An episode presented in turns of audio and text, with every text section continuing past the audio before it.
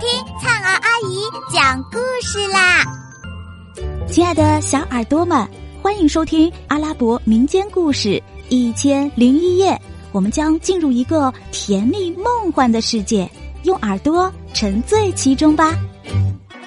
第三十九集，贺兰公主施用魔法。贺兰公主从容的从树上走下来，一直走到白鲁巴布面前，热情的拥抱他。白鲁巴布看着含情脉脉的贺兰公主，对她的爱是如此之深，并且非常相信她，说：“公主，我向主起誓，关于你的美丽容颜，我舅舅对我说过。”连十分之一也不到。这时，贺兰公主突然向白鲁巴布脸上吹了一口气，说：“把眼前这个人变成一只白羽红嘴红脚的飞鸟吧。”他刚说完，白鲁巴布就变成一只美丽的鸟儿，它扑打着翅膀，呆呆的。望着贺兰公主，贺兰公主看了一眼身边的女仆麦辛娜，说：“我向主起誓，如果不是父王落在他舅舅手中，我非杀了他不可。这个倒霉的家伙实在该杀。这所有的灾难都是由我一个人引起的。你给我把他送到那个旱岛上，渴死他。”女仆麦辛娜按照公主的吩咐，把白鲁巴卜送到汉岛上。刚想把他扔掉，又突然想起，这么英俊的男子实在不该让他死在这个汉岛上。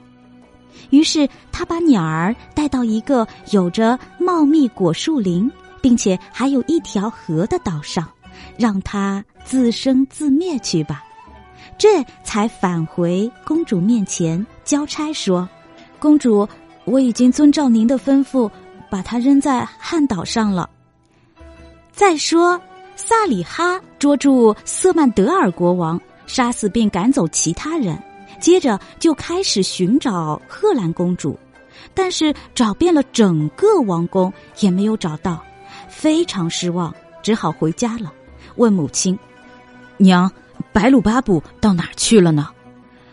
儿啊，我没有看见啊，不知道他到哪里去了。听说他知道你和瑟曼德尔国王打起来了，一害怕就逃跑了。萨里哈愁眉不展的说：“娘，白鲁巴布让我弄丢了，真害怕他会遇到什么不测。”万一他被乱军或贺兰公主抓住，那我怎么去见妹妹呀？真糟糕了！我可是瞒着妹妹把白鲁巴布带出来的。接着，他派人到处寻找打听，仆人们走遍各地，可是什么也打听不到，只好空手回来交差。萨里哈听了，忧心忡忡的，更加难过了。自从白鲁巴布被舅舅带走后，海石榴花不知道儿子的去向，整日坐卧不安的。他在宫中等了好几天，始终不见儿子回来，也没有什么消息。他有点忍不住了，急忙离开宫中，回到海里去打探儿子的消息。母亲看见他，又是高兴又是悲伤。一把把他搂在怀里，海石榴花热情的回吻母亲，然后就问儿子的消息。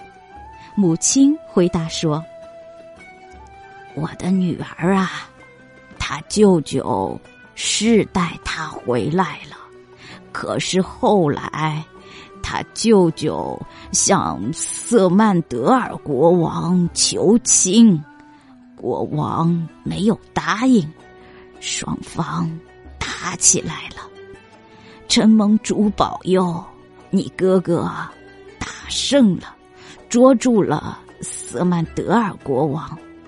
消息传来，你儿子好像感觉自己惹祸了，没有跟我们说，就悄悄的走了。他走了，就一直没有回来，到现在一直没有消息。海石榴花问起哥哥的情况，他母亲告诉他说：“他呀，他在瑟曼德尔宫中。”把宝座给占了，正派人去找你的儿子和贺兰公主呢。海石榴花心事重重，非常担心儿子的安全，而且对他的哥哥没有征求自己的意见就把儿子带到海里，感到非常不满。他对母亲说：“娘，我心里牵挂国家大事呢。”因为我上这里来，宫里没有人知道。我若是回去迟了，万一出什么乱子，就会影响王位的继承了。现在我先赶回去处理国事，那我就等待主来保佑我儿子。我认为这样做是必要的。你们可别忘了我儿子，不要对他的失踪不关心。万一他有什么好歹，我就只有死了。因为没有了他，我对这个世界就毫无留恋了。只有他活着，我才感到世界的美好。好的，你放心回去吧，不必再为这件事操心了。我们会负责把这件事办好的。海石榴花满脸惆怅。痛哭着辞别母亲，回到宫中，觉得世界实在是对他太残酷了。亲爱的小耳朵们，这集故事先讲到这儿啦，我们下集再见。